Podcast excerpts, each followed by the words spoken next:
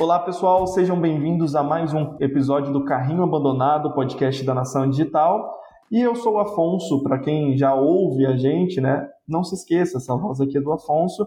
E eu queria convidar aqui meus dois amigos e sócios para se apresentarem para a gente começar e dar o pontapé no nosso assunto de hoje. Guilherme Martins, por favor, se apresentem. E aí, Afonso, tudo bem? Olá, pessoal. Aqui é o André Martins. Estou animado para mais esse papo essa semana.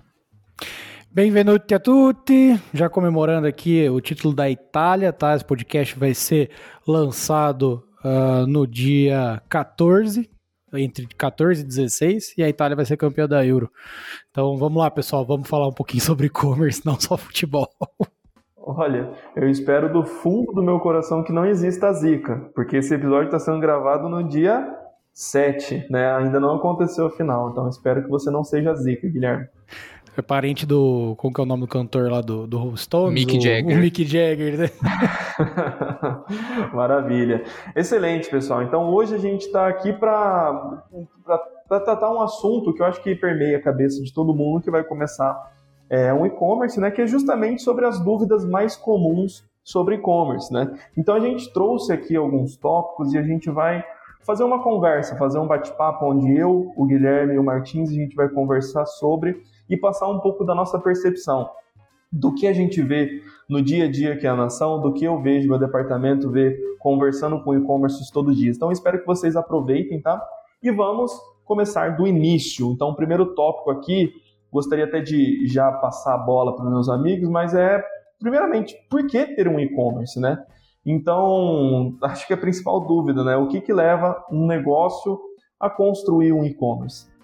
Talvez a pergunta não seja nem essa, né? Seja, é, seja por que não ter um e-commerce? Nossa, né? eu tava pensando a mesma coisa. Nesse último ano a gente viveu né, a digitalização, todo, todos os consumidores indo, indo para o ambiente online.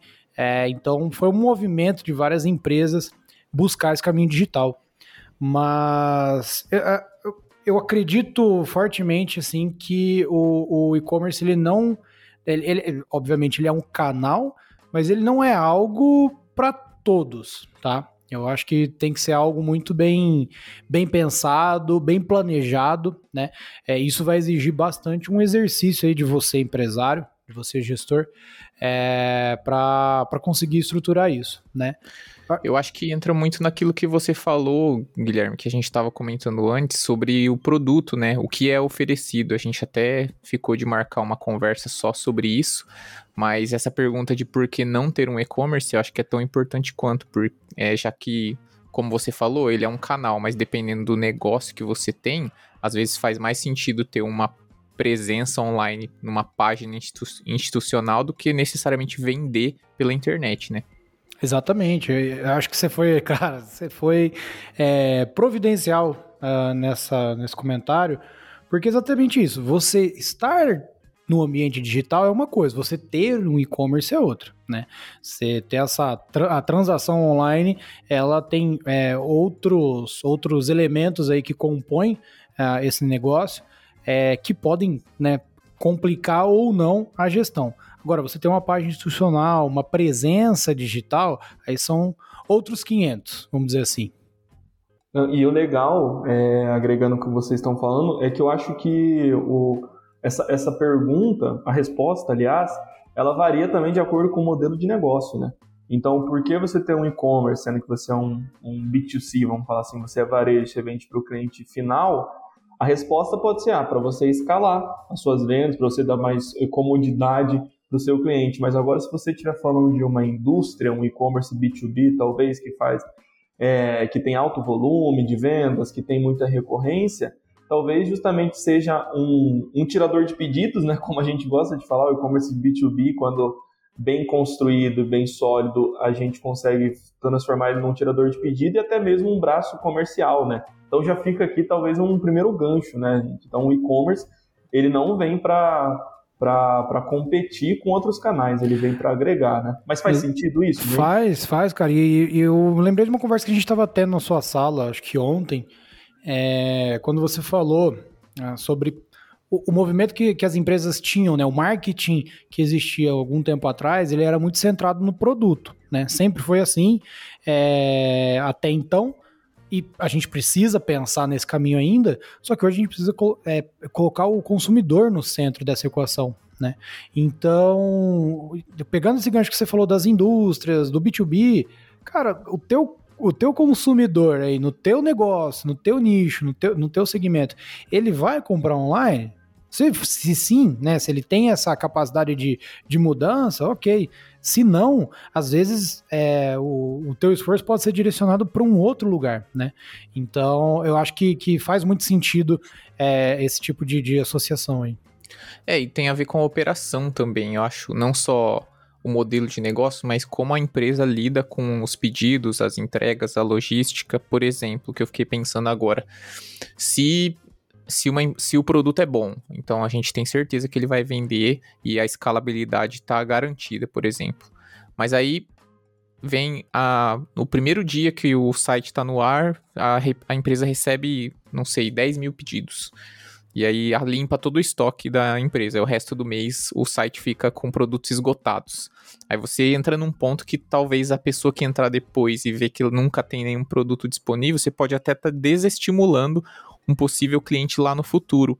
Então, acho que esse ponto de a disponibilidade dos seus produtos e a forma como você operacionaliza essa logística comportam essa, escala, essa escalada que você vai ter nos acessos e possivelmente nos pedidos, né? Excelente, Martins, excelente. Adorei. Adorei esse primeiro, esse primeiro ponto, essa, esse, essa primeira discussão nossa, né? Eu gostaria de seguir para os próximos pontos. Acho que a gente conseguiu dar uma, dar uma não uma resposta concreta, mas umas, algumas respostas que levam à reflexão, né? Porque justamente é isso, a gente quer incomodar, né? Eu acho que a gente precisa refletir sobre, sobre cada um desses pontos para entender de fato é, talvez por que ter um e-commerce ou por que não ter um e-commerce, né? Afonso, é, você que está no comando, meu caro. Ah, Quando você quiser passar para o próximo ponto, você nem precisa perguntar, só passa. Muito obrigado, meu amigo. Muito obrigado. Então vamos para o próximo, então. É, eu acho que são, são pontos que não estão 100% interligados, mas um é a continuação do outro, né, que eu queria trazer aqui. Com a melhor plataforma de e-commerce, tá? Acho que é uma das dúvidas que a gente tem que talvez seja uma das mais comuns, né? E um ponto depois que envolve muito, muitas outras coisas, mas eu já queria entrar nesse mérito, é quanto custa montar um e-commerce, né? Então, dando não um spoiler para vocês, né, mas se você está aqui nesse episódio e ainda não ouviu um episódio que a gente fala sobre as melhores plataformas de e-commerce, por favor, dê uma voltada lá e ouça esse episódio porque vale a pena, tá? Porque eu acho que isso daqui que a gente vai trazer hoje pode agregar. Mas enfim, sobre qual a melhor plataforma de e-commerce, né? Então, como responder essa dúvida? Se vocês me permitem, eu gostaria de, de comentar com a mesma reflexão que eu fiz no ponto passado, de entender o seu modelo de negócio, né? Se é B2C, se é B2B, se é D2C, né, da indústria direto consumidor, qual que é a complexidade que você precisa. Então, entenda o seu modelo de negócio para aí sim você entender é, qual plataforma você precisa. Né? Então, hoje o mercado ele tem diversas soluções. Ele tem a solução que você paga por mês, e você tem ali uma mensalidade em cima da sua plataforma e talvez uma porcentagem em cima do que você vende. E você tem outras soluções onde você vai investir 100, 200, 300 mil em uma baita de uma plataforma, só que eles preveem tudo, né? Eles preveem é, em cálculo de imposto diferenciado, talvez em outros estados, se a gente estiver falando de B2B, né? se a gente estiver falando de indústria. Enfim, entenda o seu modelo de negócio, entenda as suas necessidades, que aí você começa a olhar para qual que é a melhor plataforma de e-commerce para você. É, eu acho que esses dois pontos, eles andam juntos, como você falou, Afonso. Não tem como a gente colocar uma projeção de custos sem mencionar a plataforma que vai ser ali o grande motor, né? Que vai gerenciar os pedidos, que vai é, coordenar as ações que o usuário vai ter no site. A gente passa daí por página de checkout, é, que inclusive a gente já comentou também nos episódios atrás. Então, é, essa, esses dois pontos definitivamente andam juntos. É, a gente já comentou também sobre migração de plataforma, o que pode dar errado nesse processo, a importância de escolher bem e de entender de fato o seu negócio para saber o tamanho da, do serviço que você precisa. Né? Hoje a gente vive numa, num tempo em que a gente tem sazonalidades em alguns nichos. Vou colocar aqui, que já que a gente estava falando do varejo Black Friday, e a gente sabe que o, o volume de acessos tende a ser maior para determinados segmentos. E se o, a plataforma não sustentar aquele volume, simplesmente o site pode cair, você pode estar tá perdendo oportunidade. Então, esse ponto acho que a gente até entraria num âmbito mais tecnológico, né? É, diferentemente de um negócio físico, mais tradicional, o custo de desenvolvimento, de manutenção de uma infraestrutura de tecnologia, acho que ele ganha muito mais relevância quando a gente fala de e-commerce, né? É, eu não vou, não vou me alongar muito sobre o tema, porque a gente já gravou, né, um, um, podcast sobre. Você é um cara econômico, né, Guilherme? Eu sou bastante, cara, nas palavras, porque no dinheiro não sou nada. Mas é. Eu acho que vale mais a pena você ouvinte ou é, retornar ali nos nossos, nos nossos últimos podcasts e, e consumir aquele conteúdo. Mas basicamente, na minha visão, é sobre budget que a gente está falando. Quanto que você pode investir. E aí, depois que você tem esse número, você cai a caça, você sai a caça de N plataformas aí que existem no mercado. Maravilha, né? Então, assim, é, acho que só para sintetizar, né, já temos um episódio sobre isso mas tem diversas soluções, desde soluções prontas, né, tipo loja integrada, nuvem shop, etc., até soluções mais robustas quando você olha para Vtex, Magento, Tray, né? Então são soluções aí que são muito fortes no mercado e vão atender um determinado público, né? O que você tem que entender é se de fato é, é a melhor solução para você, né? E daí, essa é uma das partes, acho que a gente pode entrar num, num, num outro tópico de quanto custa montar um e-commerce, né? Porque daí a gente fala da parte tecnológica, então, da parte tecnológica, da parte de plataforma, vamos separar bem as coisas, né? Pode ser uma mensalidade que você vai ter, ou pode ser um, um baita do investimento e além da mensalidade você vai ter talvez uma porcentagem em cima do seu do seu faturamento, das vendas que vocês têm, ou até mesmo outras soluções né, que contam page views. Né?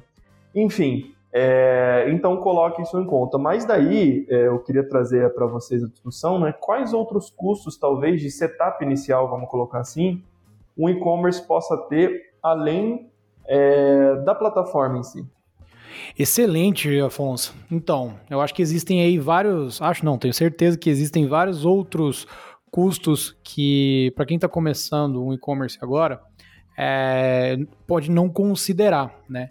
Existem algumas ferramentas que daí elas, é, para quem está iniciando, às vezes nem, a pessoa nem vai colocar dentro do, da contabilização do custo, mas a partir do momento que come, o e-commerce começa a ganhar corpo, você começa a ter uma evolução de pedidos, de vendas diárias, aí vale a pena você é, colocar isso em jogo. Né? Um exemplo é o ERP. O ERP nada mais é do que um integrador ali de, da sua operação administrativa. Né? Então, aquele jogo de nota fiscal, mandar para o time de logística, tudo mais, enfim, toda aquela burocracia existente. Tá?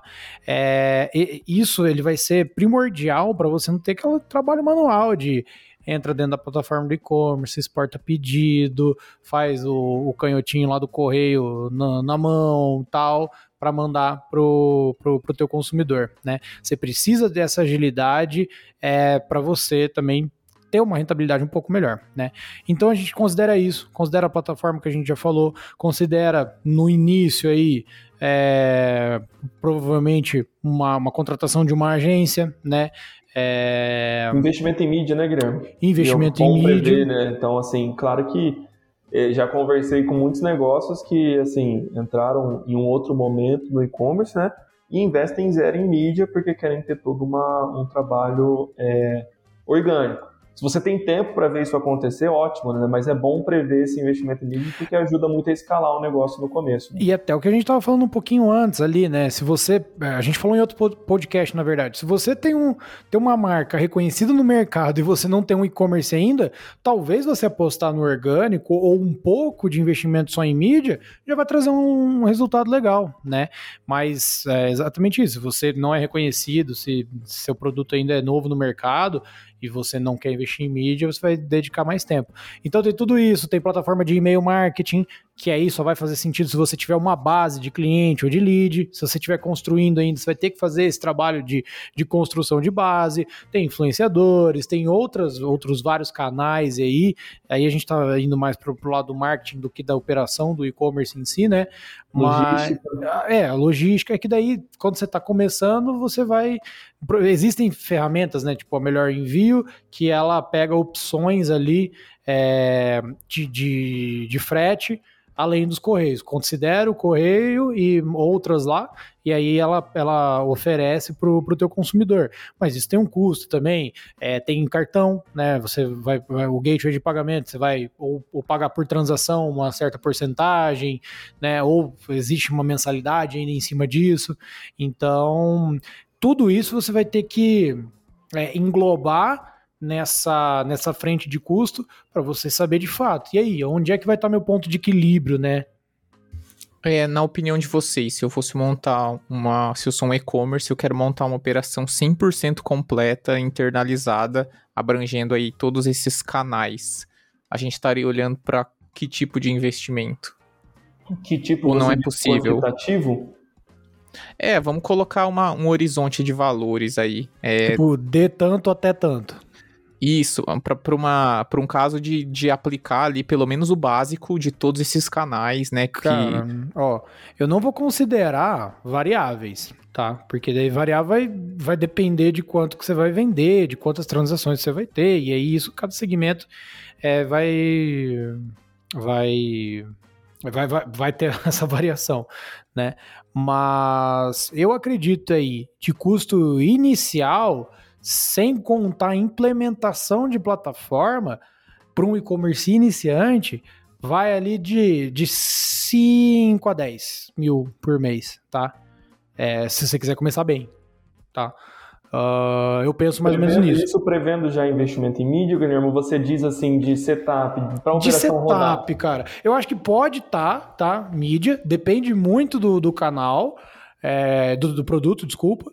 É, sem considerar IRP, tá? Porque você está começando e-commerce agora e é, você não vai precisar de IRP, é, se for um e-commerce, né, poucas vendas ali.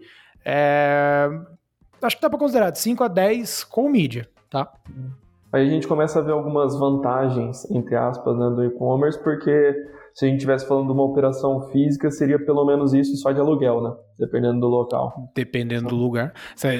Gente, nós somos de Maringá aqui, você pega uma sala na Tiradentes, quanto que você acha que, que custa ah, ali, sim, né? É, exatamente, isso aqui jogando por baixo, né? É. Não, mas legal. É, é uma pergunta traiçoeira, viu, Martins? É uma pergunta traiçoeira porque depende muito do do, do, da maturidade do, do cara e do modelo de negócio, de produto, né? Então, quantos SKUs ele tem, qual que é o tamanho desse produto, né? Que o Guilherme ali ele não contou também a parte variável, né? Então, do, do custo de frete, ah, eu vou, eu vou trazer o frete para a empresa, como é que eu vou oferecer frete grátis, enfim, que tipo de estratégia de preço. Mas é uma pergunta bem, bem é, e, e aí, interessante. E ainda tem um, um, segundo ponto que é os próprios custos que daí você tem como empresa mesmo, de produto, de funcionário, impostos. de impostos, tudo isso em cima, né? É, então, a embalagem, né? Tá, Hoje a economia brasileira, Martins pode falar um pouco melhor, mas boa parte dos economistas eles se baseiam em cima da, de como a, a economia está evoluindo, das vendas ali, do, do desenvolvimento do, do setor de embalagem. Se tá, tá, tá, né, tá com consumo alto, quer dizer que a economia tá, tá quente, né? Então tem que considerar, tem que, tem que pensar um pouco nessas, nessas nuances. É, eu acho que eu, eu lembro até, Guilherme, no começo, assim, da, da pandemia no ano passado, acho que você tinha mencionado, né, que alguns setores industriais estavam vendo falta já, tipo, quando começou a voltar, estavam sentindo uma falta de alguns insumos básicos ali. Acho que Cara, você comentou da, um dos, das garrafas, né? É, é, não, lata, né? Teve um lata, papo de que, isso, isso. de que não ia ter lata de Heineken no final do ano. É, tijolos, cara. Tipo, não, não, tinha tijolo no mercado. É, o, o, o, o, mercado de construção civil foi super impactado, né? Eu, na minha casa, fui fazer uns móveis, levar, levei, é, a empresa levou 75 dias para me entregar um móvel até, entre aspas, simples, né? Mas por quê? Não foi porque demorava para fazer o móvel, mas porque eles não tinham insumos, não tinham materiais para produzir isso. Mas excelente, pessoal. Seguindo para o próximo ponto aqui, um gancho que vocês já puxaram, que talvez, que talvez não, com certeza não está incluso nesses custos que a gente colocou, que é do maior ativo de uma empresa, pessoas, né? Então, até acho que não sei se a gente vai falar aqui de custos, porque cada, cada estado, cada cidade, cada região talvez tenha, tenha um custo diferente profissional, mas eu acho que a gente poderia começar a discutir aqui um pouco qual é a equipe ideal, né? Essa, pode, essa é uma dúvida bem comum, né? O que, que eu preciso para o meu e-commerce rodar? Onde que eu invisto, né? Qual que é a composição de uma equipe de um e-commerce, né? E daí, eu acho que a gente pode começar a separar por operação, é, de marketing, enfim, de, da, da, própria parte de talvez de cadastro de produto, enfim. Acho que a gente poderia discutir um pouco sobre isso agora. Excelente. É, eu, acho que quando a gente fala de marketing, a gente está associando muita tecnologia também. As duas, essas duas frentes andam de mãos dadas, né? É, então, você decidiu que você vai montar uma equipe interna, perfeito, tá? É, eu considero, é, e aí eu acho que aqui a gente tem que trazer aqueles pontos, né? Quando a gente abre o LinkedIn, vê um monte de, de oferta ali de vaga, você quer uma pessoa que saiba mexer em Facebook Ads, em Google Ads, em, em, é, que seja expert em CRM, que tenha capacidade analítica, que seja estratégica, que seja redator, que até daqui a pouco tá igual o Afonso. Tudo. É, vai, vai vender o comercial ali. Mas é, isso já tira da cabeça, tá? Talvez você vai encontrar alguma pessoa ali, mas com uma entrega apropriada para todas essas frentes é muito difícil, muito difícil. A gente está aqui é, no mercado há vários anos e cada vez mais a nação está é, investindo em especialistas. Então a gente está desenvolvendo as pessoas para cada frente, para cada é, tipo de exigência que o e-commerce tem. Tá? Então, a, maior, primeiro... a maior prova disso, né, Guilherme, desculpa de interromper, é justamente o nosso departamento de performance, né, onde a gente não tem um, entre aspas, gestor de tráfego que cuida das duas plataformas, mas é subdividido entre social ads e search ads, né? Então, por quê? Ferramentas completamente diferentes que necessitam né, de uma expertise diferente. Exatamente, exatamente. É, então, assim, o que, que eu consideraria, tá? Primeiro, uma pessoa de mídia, e aí vai ter que ser uma pessoa. Pra, você pode escolher uma para cada frente ali, né, de social e search, mas, mas se você for só precisar, só, é, só conseguir contratar uma, é, vai, vai achar uma que faz mais ou menos os dois ali. É, eu vejo muito como o ouro do e-commerce é, nos próximos anos, tá? mas isso vai depender da sua base de leads, que é uma pessoa de CRM, tá? Pessoa focada nesse, nesse engajamento com, com, com o consumidor é, via vários canais aí de, de comunicação que a gente tem, tá? Uh, e, eu, e eu vejo pelo menos uma pessoa, um redator, entende? Até para é, não só para gerar conteúdo se você tiver um blog, mas é, para trabalhar com, com as redes sociais, para estar tá ali num atendimento, uma linha de frente, talvez com o seu consumidor, é, para poder também fazer talvez uma descrição de produto, que a gente sabe que é muito importante. Então eu vejo mais ou menos essas três frentes como muito importantes. Porém, aqui entra várias outras coisas. Tem que ter uma pessoa de web analytics, você tem que ter um cara focado em SEO, você tem que um ter designer, né? Um design, é, um designer, exatamente. É. Isso sem contar, a gente está falando de equipe talvez que vai atuar diretamente ali na, na comissão de frente, vamos falar assim, do e-commerce, mas sem contar também expedição, atendimento, né, saque, sem contar talvez financeiro, enfim, isso daí também é super importante, né, Guilherme? É, isso aí é primordial, né? Porque não adianta você ter. Não roda, né? Não roda se não tiver, né? você vai lá, faz um puta de um marketing, traz um, um tráfego super qualificado, a pessoa tem confiança no seu e-commerce, vai lá e compra, e aí você atrasa para entregar. Então, você não, não vai converter esse cara nunca mais, né? Então, é de extrema importância ter uma, uma equipe bem redondinha nessa parte aí, né? Pós-venda, é, do, do, do processamento de venda até entrega. E atendimento, né, principalmente, né? Eu converso com, eu vou até dar uma puxada de orelha geral aqui, que eu converso com muitos e-commerces, né? E quando a gente chega e pergunta qual o seu grande diferencial, fala, ah, o bom atendimento. Cara, bom atendimento ele é premissa, né? Se você não tiver um bom atendimento, você não tem competitividade nenhuma, né? Então, trazer pessoas que estejam olhando justamente para atendimento, seja para auxiliar seu cliente a comprar, né? Hoje ainda existe uma dificuldade para comprar online, talvez alguém precise de um auxílio. E o que, que é esse bom atendimento, né, Afonso? Porque quantas Isso, vezes. Isso, bom atendimento ele é, ele, é, ele, é sub, ele é subjetivo, né? Muito. Você vai lá, ah, não, meu diferencial é o bom atendimento. Daí você chama a pessoa no WhatsApp, demora três horas para te responder. Pô, Aí não é um bom atendimento. A hora que o cara tá na boca do gol ali, que é só você chutar, tá sem goleiro, você demora para responder, entende? E eu sei que o bom atendimento para você, Guilherme, quando você vai fazer a barba, por exemplo, é um cara que, que não conversa, né? É um cara que deixa você dormir cara, enquanto ele faz sua barba, não é? Isso é diferencial para mim, velho. Porque eu sempre vou no, no barbeiro, né, meio-dia. Eu não gosto de ir em outros horários. É, e eu sempre escolho um dia assim que eu tô estressado. Então eu não, eu não agendo barba, eu sempre marco ali, no, dependendo do, do, andar da carruagem da manhã ali. É, e aí eu chego lá, eu tenho, agora eu descobri um barbeiro que ele não fala comigo. Cara, perfeito. Eu só quero deitar, ele corta o cabelo, faz minha barba, joga aquela toalhinha quente no rosto ali e durmo aquela uma hora, uma hora e meia. Excelente, excelente. Então, o que, que fica de lição aqui?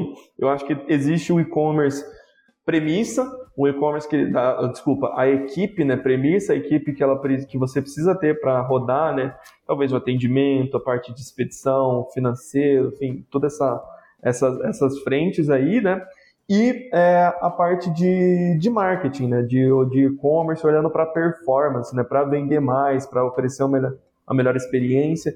E daí eu já puxo um gancho aqui até para ajudar o Gabriel e o Alisson, né, nosso departamento de marketing, a gente tem um material que é um guia de contratação de colaboradores para e-commerce. Tá? Então faça um download, ali a gente traz as principais funções né, do departamento de um e-commerce, né, departamento mais voltado para o marketing, né, inclusive com job descriptions, né, com descrição de trabalho se você quiser, estiver procurando a contratação de uma, você pode pegar e usar e fazer essas contratações.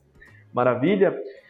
É, seguindo para o próximo passo, então, Cara, eu gosto muito dessa pergunta, é, é uma dúvida bem comum mesmo. Então, tá bom, eu tenho e-commerce. Isso quer dizer que eu não posso ter uma estratégia de marketplace? Claro que assim, no e-commerce você vai ter mais margem, você pode trabalhar no diferencial, você vai ter os dados desse seu cliente, né? Mas isso quer dizer, na opinião de vocês, que ah, os e-commerces não devem olhar para uma estratégia de marketplace?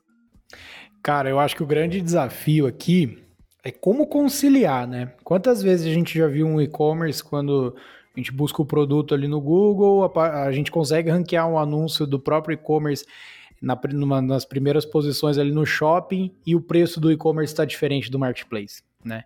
Isso é, é uma, uma coisa muito complicada tá? Mas assim, o marketplace é um canal, a gente já discutiu várias vezes aqui aquela questão de você construir a casa no terreno alugado tal, é, que é o que acontece no marketplace. Você vai estar sujeito a uma, uma margem bem menor, só que você tem vazão, né? Você está começando ali um e-commerce, tá precisando de venda, tá precisando pagar o investimento que você teve. Cara, o marketplace é uma boa saída, tá? É óbvio que vai depender do teu produto também, é, para você escolher o marketplace ideal, né? Mas isso te dá uma presença de marca, né? Se você for um produto assim é, que tem embalagem, que você, você mostra a sua marca, isso te dá presença de marca, te dá visibilidade é, e ajuda a acelerar o resultado do, do e-commerce, né? Por que não? É, o equilíbrio que você fala, Guilherme, é porque se a gente não tiver essa conciliação, o marketplace pode se tornar um concorrente e né, prejudicial ali para o seu e-commerce. É, eu concordo que no começo, se você, se você não tem um e-commerce ainda, é um ótimo lugar para começar. E por outro lado, se você já tem um e-commerce, vamos colocar ali gigantesco e uma marca muito conhecida, talvez estar presente em todos os grandes marketplaces seja uma confirmação dessa presença de marca também. Eu acho que tem que ser feita essas contas só para ver se o seu caixa não está sendo prejudicado. E, e, vai muito de estratégia, né? Então, por exemplo, por que não eu dar uma vazão inicial em marketplace? Eu assumir que todo aquele dinheiro que eu recebo, né, eu vou reinvestir no meu e-commerce até que eu tenha resultados parrudos ali, uma, uma marca forte, uma presença gigantesca, que daí eu posso ou diminuir ou, ou, ou, até parar com o marketplace, né? Então, eu acho que dá para pensar por essa ótica também. Se você só quiser, é, então beleza, vendeu o produto, tal, não vou reinvestir no, no meu e-commerce. Eu acho que acaba sendo uma, uma, saída errada, porque daí isso reforça o que o Martins falou. Cada vez mais o marketplace vai ser um concorrente do teu e-commerce. Olhando do ponto de vista lógico também, né? O, querendo ou não, o, o marketplace ele faz o trabalho sujo, né? Quanto que o marketplace e quanto que a Magalu investe em mídia, né? Então vai ter visibilidade, vai trazer todos esses benefícios aí que o, que o André e o Guilherme trouxeram. É, um, ex, um exemplo legal, Afonso, que você puxou é, vamos pegar é, Magalu, Amazon, a gente, é, talvez, sei lá, Mercado Livre Mercado também. Mercado Livre que tem frota de avião, né? Os caras investiram em frota de avião, né? É, e a gente tem um, um, ecossistema ali que não é só o site do marketplace, é aplicativo, é rede social. Então a, a pessoa cria ali um vínculo, por exemplo, um vínculo com o Magazine Luiza, que ela tem um costume de ficar no feed ali do aplicativo olhando se tem alguma oferta. Ela cria um. É, é outra experiência de consumo do que se ela for procurar um produto específico e por acaso encontrar sua Cara, loja. Cara, isso aí é muito engraçado. Ontem eu tava escutando. Ontem, ontem, eu tava escutando o Flow e. Eu esqueci o nome do rapaz lá. Ele. Monark? Falou, não, acho que não é o Monark, é o outro. O ele, Igor o Igor. Ele falou Nossa, assim... agora vai aparecer como se eu fosse o maior fã do Flow, né? Olha só. ele falou assim, cara, às vezes eu tô em casa é, e, e, aí eu, eu, tenho dificuldade de dormir e tal, e aí eu desço pra, pra, pra sala, deito no sofá, eu pego o celular e meu hobby é, fi, é ficar no, no AliExpress vendo produto. Mas é, cara, é muito real isso. É, tipo, é, é porque existe justamente um investimento em tornar essa experiência atrativa que parece que você está acompanhando notícia. Você ficar olhando esses produtos. Mas só reiterando, tá? Não sou fã do Flow Podcast. maravilha, maravilha. Os caras podiam comprar a gente e aí agora. É. você acabou de acabar é, com... Aí esse vai, ser, esse vai ser meu último episódio, pessoal. Obrigado. maravilha. Eu acho que, que, então, do marketplace, acho que temos um acordo aqui, né? Claro, é uma decisão de negócio, mas se tudo que a gente falou aqui você acha que faz sentido, pô, cara, faça o teste, né? Vale a pena. A gente tem casos, né, aqui na nação, não é casa de ferreiro espeto de pau, né? Então nós temos um e-commerce, né? A gente trabalha com ele e a gente fez uma ação com a Amaro, né? Que fica com uma porcentagem muito grande, só que é, se paga, né? Porque eles, eles, cuidam do envio, eles cuidam da embalagem, eles cuidam da foto dos produtos, então assim, eles fazem um trabalho completo a gente só manda o produto para eles, né? É, e uma então, boa parte da decisão de pôr lá, né, Fon, é que essa na Amaro ainda ia para as lojas físicas, né? Então a gente conseguia colocar o produto nas lojas da Amaro, tá é. a marca tal. Então isso é um reforço, né, de, Perfeito. da marca. Perfeito, até puxando esse gancho que o Martins falou, né? Tem toda uma experiência por trás, não é só o marketplace em si. Mas maravilha. Aí a gente entra aqui numa parte técnica, né, dúvidas comuns, que daí eu gostaria até de chamar você, Guilherme, talvez você esteja mais à frente dos projetos, que pode fazer bastante sentido. Que é assim, que meios de pagamento utilizar, né? Então você já, já deu uma pincelada até ali quando a gente estava falando dos custos, que existem gateways de pagamento, né? Mas o que, que você está vendo assim dos movimentos, até dessa parte de experiência? Perfeito. Cara, primeira coisa, se você está planejando ter um e-commerce, por favor, checkout transparente para o resto da sua vida.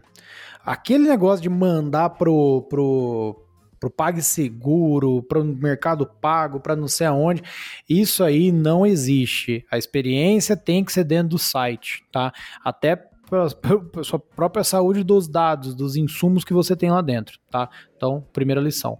Cara, movimentação, né, Afonso? Esses dias também estava ouvindo um podcast, acho que foi do, do Braincast, eles, tavam, é, eles trouxeram um especialista do, de meios de pagamento, é, e há uma grande tendência aí sobre o Pix, né? Então, muitos e-commerces hoje já estão vendo resultado é, sobre essa, essa forma de pagamento. O Pix hoje ele, ele ainda não é não tá tão difundido, né? Mas ele comentou que o ticket médio do, Pix, é, do, do Pix no Brasil hoje é 700 reais, imagine só. Né? E é uma tendência de substituição do boleto, né? É, porque até pelo fato de que é, não vai ter custo a mais algum, né? Até então, se o governo. Não tem não... a empresa do cartão de crédito no meio. É, né? então. Isso se o governo não vier e querer taxar por transação por Pix, né?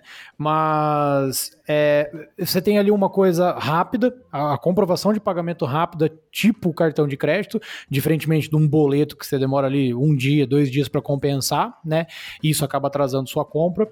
E a facilidade também, né? Sai um QR Code ali, você só filma ali a tela ali com o seu smartphone e já já já concluiu a compra, né? Mas é, o Brasil também é um dos, dos é, países do mundo, né? Acho que é até pioneiro é, nisso do cartão de crédito parcelado, é uma grande tendência. A gente faz análise aqui dos nossos e-commerce, boa parte das, das transações feitas são em cima de cartão de crédito. E aí um dado interessante, tá, cara?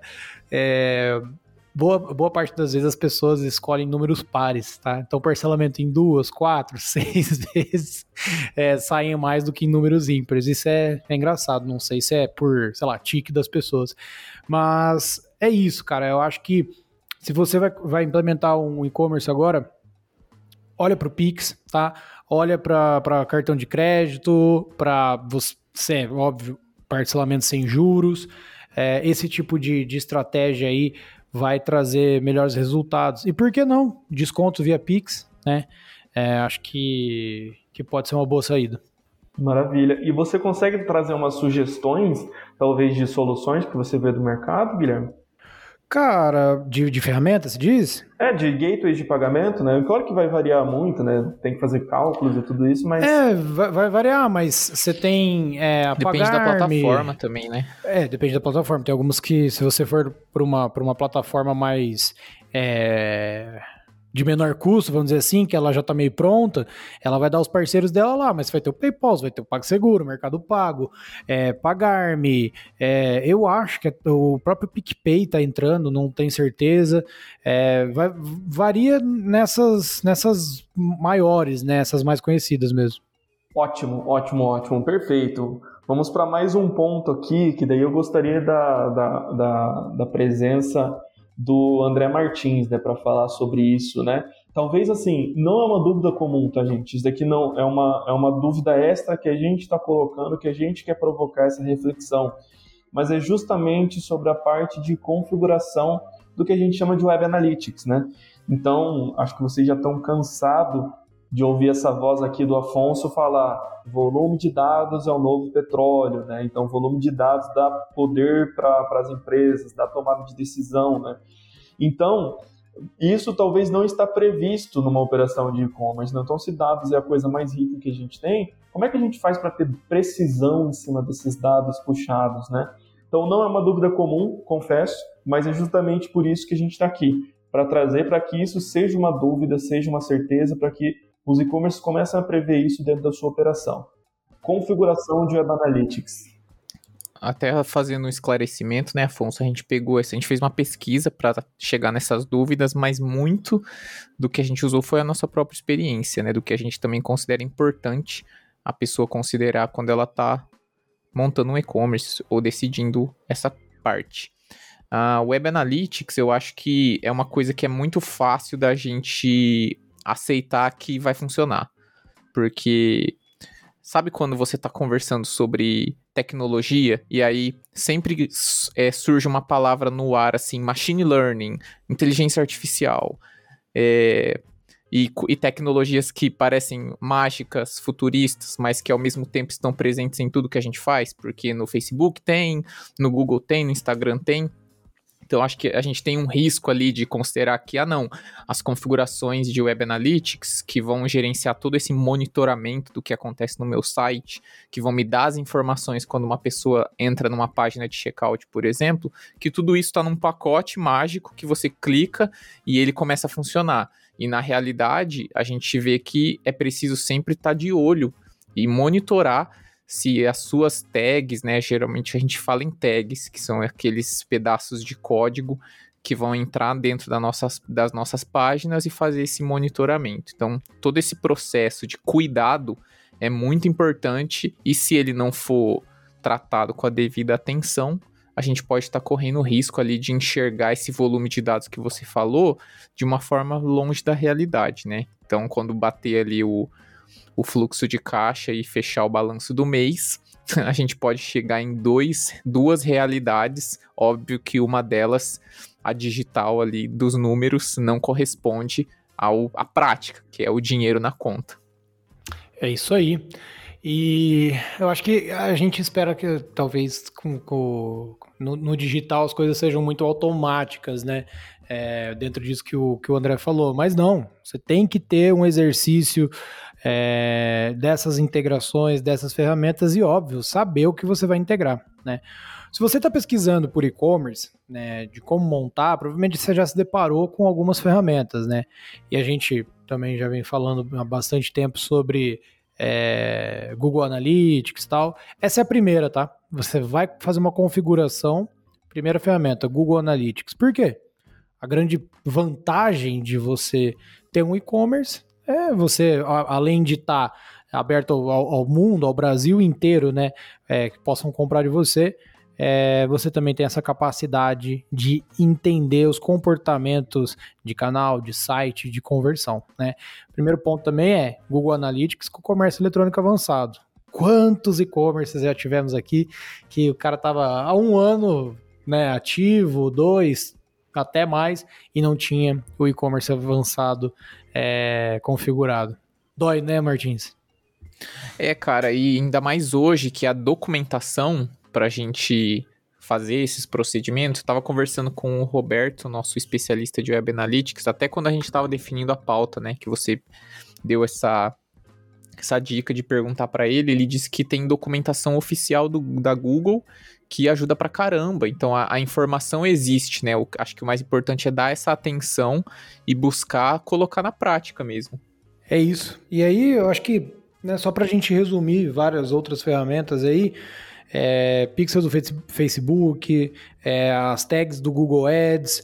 É, se a gente for olhar também, você vai fazer uma, uma, vai usar uma ferramenta de e-mail marketing e tal, fazer o acompanhamento ali do código é, de monitoramento, né, do RD Station, por exemplo. Se for usar uma All-in, você tem que fazer uma configuração bem mais técnica por trás. Se você vai usar afiliados, tem que ter configuração por trás também. Google Tag Manager, né, importantíssimo para você poder usar de, da forma mais fácil todas essas outras tags, né? Então eu acho que, que entra um pouco dentro desse aspecto aí. Excelente, senhores, excelente. Então estamos encaminhando é, ao fim desse nosso episódio do podcast. Não sei vocês, mas eu estou bem satisfeito, tá?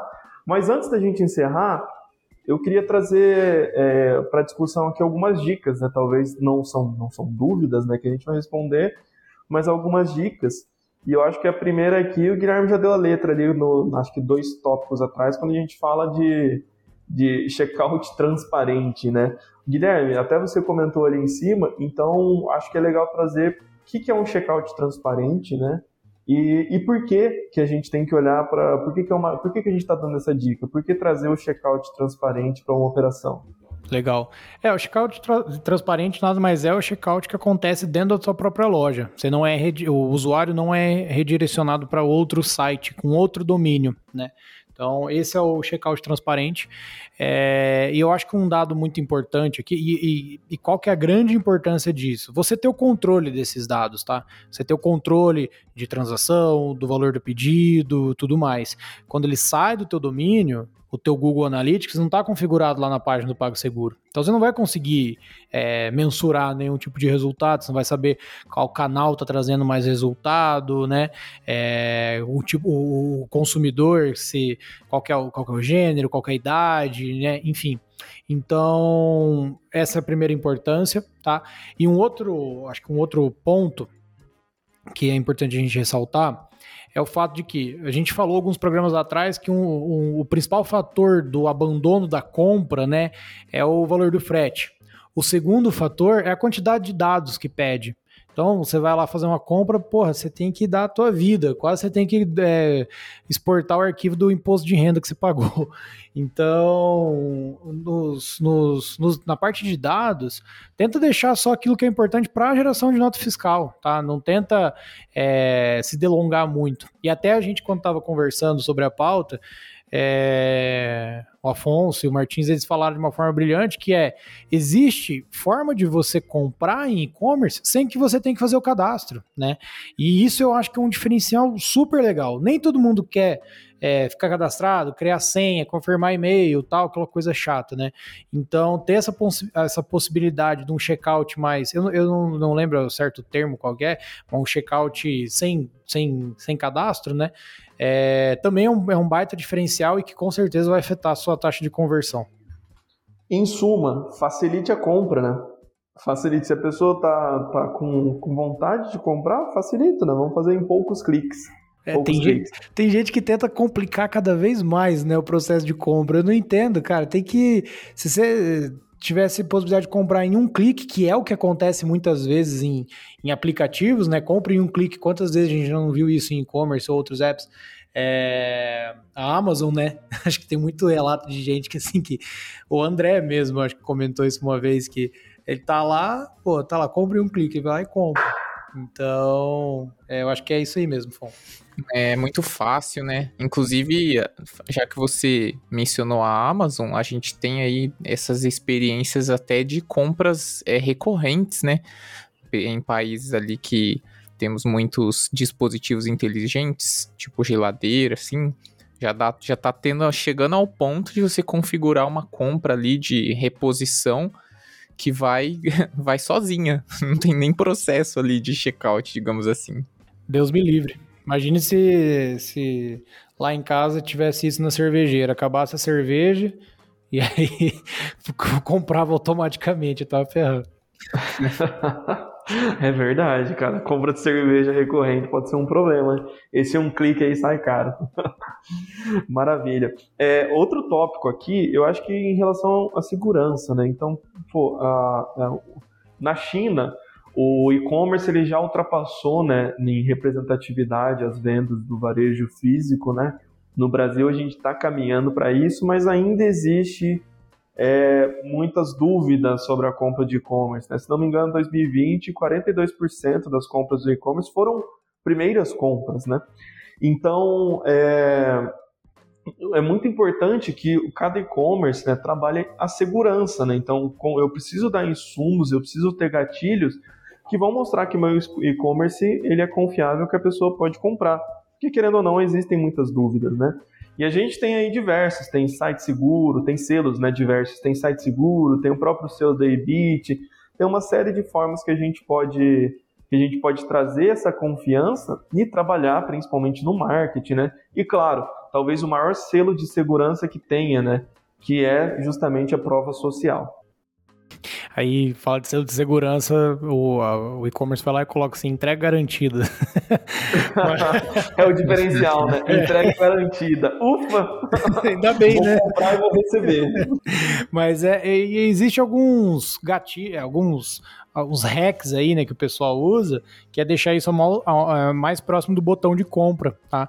Então, se você tem essa, essa possibilidade ali de, de personalização do teu e-commerce, tenta deixar esses selos o mais próximo do botão de comprar ou do botão de carrinho, que a tendência é que tenha uma maior taxa de clique e, e, e aí o, o processo de checkout flua melhor. É, a gente falou um pouco disso já no nosso episódio sobre como colocar o preço do frete, né, em qual lugar colocar. Entra um pouco nessa questão da experiência de compra, da interface do site. Ótimo gancho, perfeito, perfeito.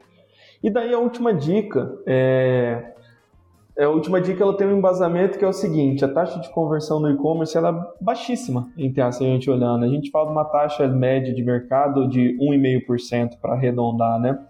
Então, ou seja, se você tiver 100 mil pessoas visitando o seu site todos os meses, você vai ter 1.500 pedidos, né? Claro, fazendo uma conta de padaria aqui, né?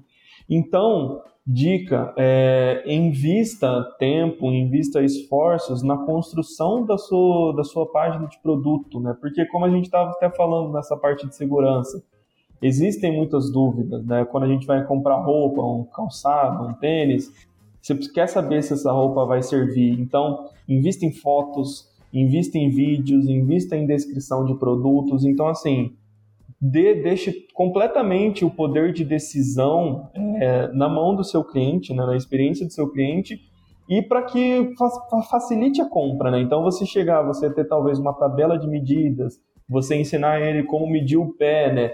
Hoje a gente vê, tem provador virtual, né? Você entra no site da Renner, Riachuelo, você vai lá, você consegue colocar o formato, entre aspas, do seu corpo, você consegue saber se o formato daquela camiseta, né?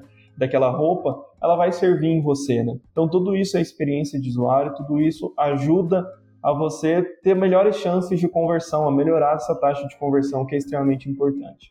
É, e você supre um dos, um dos pontos mais é, complicados do e-commerce comparado ao, ao, ambiente físico, né? Que você tem a chance ali de estar tá tocando, de estar tá experimentando. Então, quanto mais você é, conseguir trazer isso para a realidade, né? E aí, quando a gente, por exemplo, entra no, no, nos nichos de moda, quantas ferramentas não tem de provador virtual é, que, que, ajuda nessa conversão, né?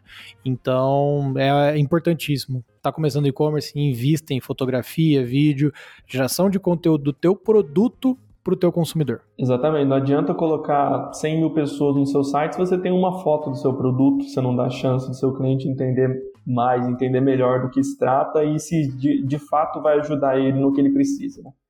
Mas enfim, senhores, último ponto antes de encerrar, isso daqui uh, acho que não estava previsto a gente falar, mas eu queria abrir aí para discussão. A gente falou muito aqui de diferencial, a gente fez até uma brincadeira, né?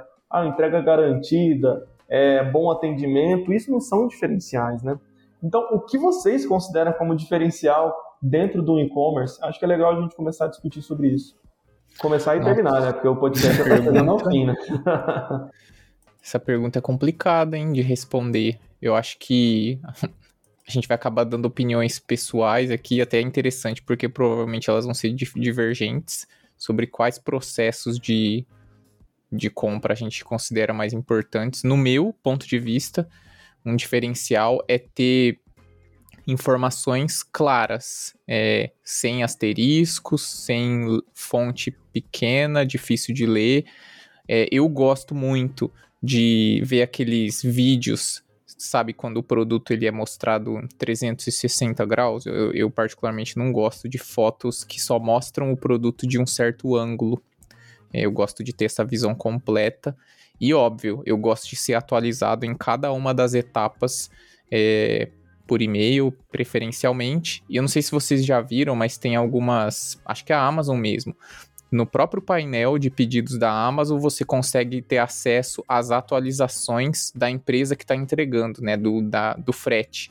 Eu sou uma pessoa um pouco ansiosa, então quando eu compro coisas pela internet, eu fico meio obcecado em ficar atualizando a página do, da transportadora, por exemplo. Então, ter essa, essa visualização dentro do próprio e-commerce sem eu precisar copiar um código de rastreamento e lá no Google pesquisar é, Correios rastreamento, entrar no site do, dos Correios, colar esse código e aí ver a atualização de entrega, eu acho que é um, um diferencial que eu gostaria de destacar.